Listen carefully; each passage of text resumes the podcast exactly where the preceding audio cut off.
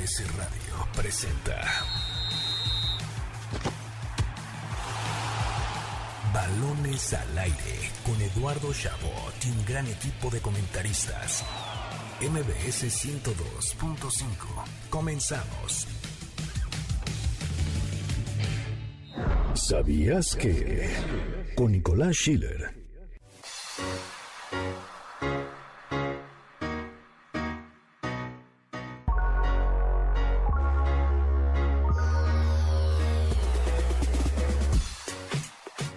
La Liga Mexicana de Fútbol se desarrolla de manera profesional desde 1943 y en estos 78 años de historia se han llevado a cabo decenas de cambios en el formato y desarrollo del torneo y su competencia. Hasta 1970 se jugaban torneos largos a partidos de ida y vuelta y el equipo campeón era aquel que sumara la mayor cantidad de puntos al final del torneo. La primera temporada la disputaron 10 equipos y así fue incrementando. Por ejemplo, en las temporadas 2002 al 2004 hubo 20 equipos, ya con el nuevo modelo de competencia conocido como torneos cortos, que se celebran desde el invierno 1996. A partir de la apertura 2011 se eliminó este sistema de grupos para dar lugar a una única tabla general que daba acceso a la liguilla a los mejores ocho equipos. Este esquema se mantuvo hasta el torneo Guardianes 2020, en el que regresó el repechaje a la Liga MX, dando oportunidad a 12 equipos de los 18 que actualmente compiten para poder disputar la fase final. Para Balones al Aire, Nicolás Schiller. Polémica de balones. Este fin de semana comienza el repechaje de la Liga MX, donde los equipos ubicados desde la posición 5 de la tabla hasta el 12 se juegan su pase a la liguilla. Sin duda alguna un sistema de competencia injusto, pero que beneficia al fútbol mexicano en el tema negocio gracias a la cantidad de partidos, publicidad, asistencia a estadios y televidentes, entre otras cosas, que se emocionan de ver a su equipo jugarse la vida en un solo partido. Pese a esto, el nivel de competencia permite a los equipos mantenerse en un nivel medio a lo largo del torneo y aún así pelear por el título hasta los últimos instantes, afectando de manera obvia el nivel del balompié nacional. Realmente el sistema de repechaje en el que califican 12 equipos de 18 beneficia al fútbol mexicano y sus dirigentes. En Balones al Aire lo analizamos. Estamos de regreso en Balones al Aire, le saluda a Nicolás Schiller con, con este debate sobre el sistema de nuestra bendita y gloriosa Liga MX. Eh, y quiero empezar con una declaración de Sergio Santana, este exjugador de, de Rayados y de Guadalajara, que en la semana dijo, no hay exigencia, los equipos pueden empezar mal, pero si ganan los últimos tres partidos se meten al repechaje. La competencia se vuelve mediocre. Esta es la opinión de uno, un ex protagonista principal del juego. No sé cómo lo veas tú, Eduardo, si estés de acuerdo con el sistema de repechaje, si te gusta, si te emociona o si de verdad crees que es algo que hunde al, fútbol mexicano. Primero, un gusto volver a escuchar tu bella voz después del corte, querido Nico. Eh, mira, no, me parece que sería imposible venir aquí a decir que eh, el repechaje es un sistema increíble, eh, donde el fútbol mexicano gana y donde todos nos divertimos. Eso pues es evidente que nunca nadie lo va a decir. Ahora, yo puedo entender las razones por las que se hicieron y el momento en el que se decidió hacer esto. Llega la pandemia, hay un problema de crisis económica muy importante con muchos equipos, especialmente aquellos que no tienen atrás una empresa como es Monterrey, Tigres, América. Eh, y entonces necesitas encontrar maneras de traer eh, dinero de otras formas, ¿no? Y una de esas pues es metiendo repechaje porque hoy, este fin de semana, tienes partidos que antes no tenías, se vende muchísimo por televisión, mucha gente va a los estadios, eh, las marcas se pueden eh, anunciar más. Entiendo de dónde viene esta idea donde sumas partidos que además se ven mucho porque es eliminación directa y que eso beneficia al fútbol mexicano en el tema negocio. Ahora, en lo deportivo es evidente que esto es un error garrafal y se ve a nivel selección. Yo sé que no la Liga MX no puede ser un reflejo de lo que sucede con la selección mexicana, porque hay veces que, que no lo es. alguien ponía en Twitter el ejemplo de la liga danesa, que no es nada buena y Dinamarca tiene un gran nivel como selección, pero que el fútbol mexicano tenga este sistema donde no puedes debutar chavitos porque si no dan el ancho y pierdes puntos eres despedido como técnico, donde además no hay regularidad porque no hay exigencia, porque no hay descenso Entonces, a mí qué me importa, si no gano, no va a pasar nada, al revés, salgo antes de vacaciones y donde además puedo ponerme las pilas hasta la jornada 15-16, porque me meto a la liguilla ganando esos partidos y ahí es donde realmente importa lo que haga, caso como el de Pumas, ¿no? sería, sería el más claro. Entonces entiendo donde deportivamente afecta a México y que, ojo, a nivel económico también a la larga, porque si mejoráramos como liga lo deportivo, también la parte económica, aunque sería a largo plazo, mejoraría. El México parece que lo que importa son resultados inmediatos en materia económica. Carlos, ¿tú crees que eso puede llegar a, afectar realmente a la selección mexicana? Yo creo que en el caso de, de Dinamarca que se comparaba y mucho también se habló de la Liga de, Estados Unidos, que la verdad el sistema de la Liga de Estados Unidos ahí tampoco hay descenso, entonces, y, sin embargo estamos hablando de que la, selección de Estados Unidos es una de las más prometedoras a futuro. Carlos, perdón, quiero contestar esto a Nico porque me, es importante. Soy un interruptor de, lo peor, pero eh, algo que es cierto, Nico, es que no hay descenso, pero la estrategia de sacar jugadores al extranjero en Estados Unidos, pensando al Mundial del 2026, es mucho mejor que la de México. Ellos dejan jugadores para que se preparen con los mejores equipos eh, en Europa muy fácilmente y en México si no nos pagan mucha lana no los dejamos ir. Claro, eh, yo justamente quería llegar a, ese punto también porque me imagino que en, Dinamarca el ejemplo puede ser eh, similar, es decir, los jugadores, o sea, vamos, quizás si, si tú llevaras jugadores de la liga danesa a su selección, pueden no ser tan buenos como los buenos de la liga MX para la selección mexicana, pero creo que también puede haber una diferencia en los jugadores top daneses, que no son muchos, pero México, no dejemos de engañarnos, tampoco tiene tantos, o sea, el Chucky y Raúl, y de ahí, la verdad, top, top, top, o sea, para competir bien a una selección en una Copa del Mundo, no hay, o sea, la, verdad es esa. Y, y justo eh, este tema de que tiene la Liga MX de, de, venta de jugadores y también pues lo que ya siempre hablamos, ¿no? También el sistema de la liga no ayuda a, a, a esto pero no sé qué opinas tú, Carlos. Sí, que, gracias a Dios, porque después de que me interrumpió mi queridísimo Eduardo Chabot, no estamos desvirtuando el tema del repechaje con lo que pasa en la selección mexicana. Son, son problemas completamente aislados. Yo sé que dicen que influyen en, en lo de la selección, pero a ver, el repechaje se instauró hace, hace poco, poco menos de un año. Entonces es imposible, es imposible que ese repechaje eh, haya influido en eh, la selección mexicana. Lo de la selección es un tema estructural, tiene mucho que ver con lo, con lo que dicen de exportar jóvenes, pero no tiene nada que ver, nada, absolutamente nada con el repechaje de la Liga MX porque eh, hasta de cierta forma resultaría contradictorio. Oye, yo puedo meter muchos más jóvenes, total que clasifican 12 a la fiesta grande. Entonces, para mí no tiene absolutamente nada que ver el repechaje con, con la selección mexicana. Y respondiendo a la duda principal de este bloque sobre si esto es bueno o no deportivamente, yo creo que claramente no es bueno en el aspecto deportivo si hablamos de regularidad, porque al final de cuentas, si lo mencionaba Solari, este repechaje ese que le pone sal y pimienta y limón y no sé cuántas frutas le, puso al torneo. Entonces, ya estás preparándote unas papitas. Sí, no, eh, eh, eso estaba preparando Solari. Porque, a ver, le pregunto, yo tampoco ni modo que empiece a, despotricar contra la Liga Mexicana, ¿no? ¿Por claramente, qué no? Claramente dice que pues, ahí trabaja. Entonces, eh, pues claramente dice que son las reglas y hay que acatarlas, pero sí menciona que le pone un sabor especial. Y ese sabor especial es el que hoy nos tiene hablando, dedicando un bloque completo, no nada más al repechaje, eh, al debate sobre si es un, un, aliciente deportivo, sino a los partidos de este repechaje, porque claramente que ver un partido a vida o muerte en la Liga Mexicana es un atractivo que no tiene comparación. Entonces, Pero a ver, Carlos, decías que no tiene nada que ver lo del repechaje. tú dime, y sé completamente honesto, si el nivel del fútbol mexicano en las 17 jornadas que se juegan es, es, es, más, es peor que lo que había antes de que haya repechaje, sí o no. Ah, no, por supuesto que no. No, pero, pero, ¿qué tiene que ver con la selección?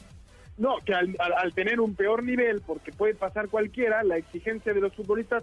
Te voy a poner un ejemplo que, que no es ese el futbolista que lo esté haciendo mal. Yo amo a Córdoba, pero si fueran los primeros ocho, verías a Córdoba matándose partido a partido porque tiene que pasar el América. Cuando pasan 12 y entonces si yo juego a medio gas y toda mi carrera me la llevo a medio gas. Es que para nosotros es, muy fácil decir que los equipos juegan a medio gas. Tú no, sabes. Pero pasa, estoy viendo, Carlos, desde que llegó el repechaje ha sido tristísimo el nivel. Yo creo que sí pasa y, y, creo que de verdad el, el punto claro es Pumas, por ejemplo. O sea, Pumas de verdad sí es completamente otro las primeras 10 jornadas a que a partir de la 15 o 14 que ya sintieron eh, el agua, este, sabes, ya sobre el cuello y que ahí fue claramente donde le metieron un, el pie al acelerador. Y ha pasado, o sea, yo, yo creo que no, que el, que el repechaje no, no, no sirve para nada, porque yo sí creo que en efecto le da a los equipos este, eh, pues no sé, este pensamiento de decir, me puedo echar a la maca y... Como Toluca. como Toluca, Pumas, la verdad yo creo que el propio Monterrey ha hecho eso, o sea, sabes, equipos que en el medio si, si tienen seleccionados o no sé, digo, ahorita ya no hay copa, pero si hubiera copa, con Champions, lo que tú quieras, otros compromisos pues sabes, como que van dosificando la energía para otras cosas. Y sí, se puede prestar a esto que tú decías de decir, bueno, meto chavos, ¿sabes? Pero, o sea, yo, yo me acuerdo, por ejemplo, cuando existía la Copa MX, que también impulsaba esto de meter chavos, que Miguel Herrera decía que, que, eso no servía de nada, que era meter chavos por meter chavos, o sea, ¿sabes? Lo mismo que... la regla 2011, y está totalmente en lo cierto. Pero... El problema es que si no haces torneos largos donde la gente tenga la oportunidad de darle continuidad a sus jóvenes, no te va a servir de nada. Claro, y, por ejemplo, Pumas, volvemos a lo mismo, pero es que es un equipo que parece encajar perfecto con... Amas a Pumas. No, no, para nada, pero creo que sí es un equipo que no... De otra forma que no fuera con este repechaje, porque Pumas el torneo pasado no clasifica directamente, ¿sabes?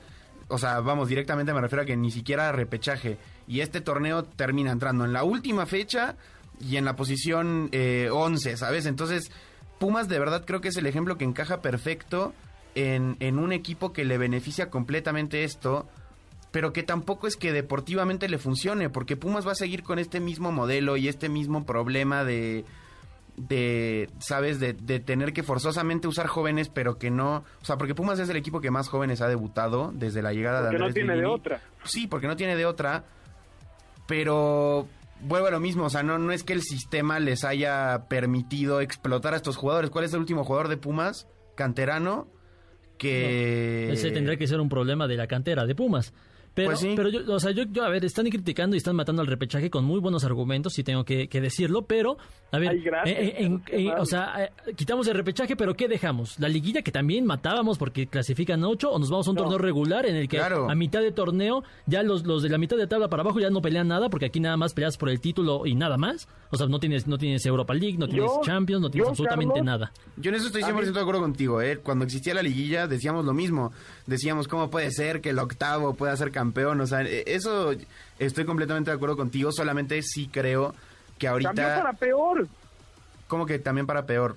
Cambió, cambió, o sea, en el sentido ah, claro. E, eran ocho y lo criticábamos, y ahora cambió a doce y, no. Pues, bien, no, que no, bueno, o sea, no, estoy defendiendo la liguilla anterior. Y aparte 12 y sin descenso. O sea, pero ustedes que no están defendiendo nada, nada más están tirando a lo que haya en la Liga Mexicana. bueno, bueno, uno, el debate es si funciona, o sea, porque si el repechaje es bueno o malo, a mí no me pidieron que diera ideas de cómo arreglar. Pero ya que me lo solicitas, yo creo no, quitaría la liguilla. Yo entiendo que el, el, lo que te da económicamente una liguilla en comparación con un torneo largo donde el primer lugar es campeón y es más justo, es enorme en materia económica porque una liguilla da esa emoción, da patrocinios, da muchísimos partidos más, muchísimos ingresos más, eso yo lo entiendo.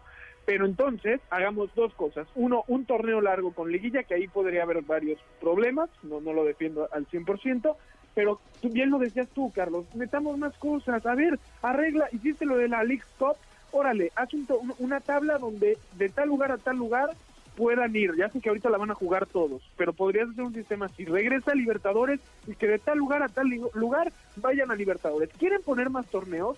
Está bien. Pongan más torneos, pero entonces organícense para que la posición en la tabla tenga algo que ver y aquellos equipos que no van a poder meterse a liguilla porque no son buenos y no están dando el 100, puedan jugar algún otro torneito después que le sirva. Pumas estaba festejando el otro día, no sé qué copa, ganó en penales y la festejó un anda contra el Atlante. campeones del mundo.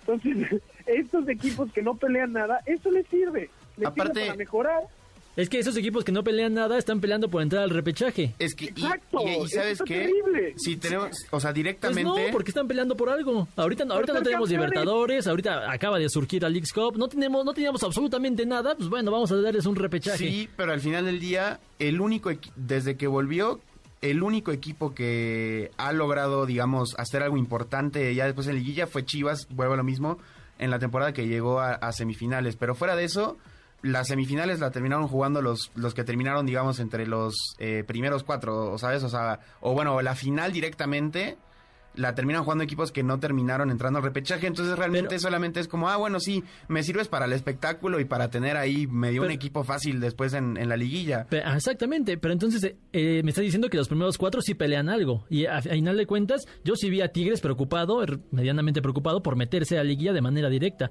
porque a Tigres lo eliminaron en un repechaje. Entonces, vaya, o sea, no estamos diciendo que, que el repechaje ya todos los equipos se van a echar a la maca 17 jornadas, porque no es así. Eh, realmente no es así. Tú ves en América enfocado cada, cada partido, hasta pierde jugadores en partidos que no tienen nada que ver. A Cruz Azul intentando meterse eh, entre los últimos, en el último partido, entre los primeros cuatro, a Tigres. Siendo mediocre, siendo mediocre. No, no, no, porque siendo mediocre, si, ese es su nivel, ¿por qué va a ser mediocre? Y también hay que pensar, yo creo, y no sé si coincidan conmigo, que también si pudiéramos tener un torneo largo, quizás también llegaríamos al punto donde para la jornada, no sé, 17, ya los partidos de equipos que están en la media tabla ni los vas a ver, ¿sabes? Por eso es muy fácil ahorita decir, salir y decir, no, es que el repechaje no sirve, la liguilla es una basura, quiero mi torneo largo. Ahorita es muy fácil decirlo porque realmente no tenemos un, una comparación, aunque sí, es, sí eh, coincido, a ver, un torneo largo premia la regularidad y eso es algo que siempre se debe aplaudir. Pero, además, pero si no tienes... que está en el lugar 15 en la jornada 17 tiene chance de mejorar en su segundo semestre y meterse a liguilla. Y además esta idea de un torneo largo tendría que ir de la mano con lo que dije, diferentes torneitos donde si el lugar 15 no puede ya meterse a liguilla, va a pelear por llegar al lugar 9, porque el lugar 9 va a jugar un torneo con cinco equipos estadounidenses que ya va a reconocer la FIFA y algún reconocimiento y algo va a tener que jugar. Pues yo voy a ser muy conciso en lo que voy a decir. A mí, a ver, no me encanta el repechaje, por supuesto que no, no premia la regularidad, pero creo que eh, fue un aliciente que merecía ser probado nuevamente, porque antes ya existía el repechaje, nunca como en una liga eh, ya, ves que, ya ven que antes era eh, divididos en varios grupos y pasaba el tercero mejor y así. Que tampoco se me hacía bueno. Sí, no, era, otra cosa, pero bueno, vaya, la Liga MX se la pasa probando porque se rehusan a, poner el torneo largo. A mí no me parece que haya sido una mala decisión, sobre todo porque pues involucraba un aspecto económico, pero sí creo que debería ser el acceso a la liguilla pues mucho más eh, exclusivo. Sin embargo, no creo que esto haya sido radicalmente malo como para matarlo desde el primer día como lo hicimos, como lo seguimos haciendo. Me parece que era algo para probar y se realizó de la manera manera que se pudo. Pues bueno, la verdad es que... Nada más, antes, Nico, sí, rápido, me apuro. Estoy de acuerdo porque justo comencé también diciendo eso, ¿no? O sea, no mato al repechaje porque entiendo por qué se hizo, solo no creo que sea el sistema que debemos de tener. Ya. Pues bueno, bueno o malo, la verdad es que hoy es lo que tenemos y por lo menos todos nosotros nos conocemos y vamos a ver estos partidos, vamos a estar esperando que den un buen espectáculo, pero tenemos que ir rápidamente a otro corte comercial. Los invitamos a que nos sigan en nuestras redes sociales, arroba eshabot17, arroba Nicolás Schiller, arroba Carlos Alberto arroba Jimmy Gontor, con el hashtag balones al aire. Quédense con nosotros que se viene la entrevista con Alberto Lati. Un día como hoy con Eduardo Chabot. Un día como hoy, pero de 1952, se inauguró uno de los estadios más emblemáticos de México. El 20 de noviembre de 1952 abrió sus puertas el Estadio Olímpico Universitario. Hogar de los Pumas y propiedad de la máxima casa de estudios del país, el estadio de CEU fue construido por los arquitectos Augusto Pérez Palacios, Jorge Bravo y Raúl Salinas Moro, siendo este el segundo más grande del país, únicamente después del Estadio Azteca. Con capacidad para 70 mil aficionados, el recinto fue la sede principal de los Juegos Olímpicos de 1968, albergando la apertura y clausura y ganándose así el apodo del Estadio México 68.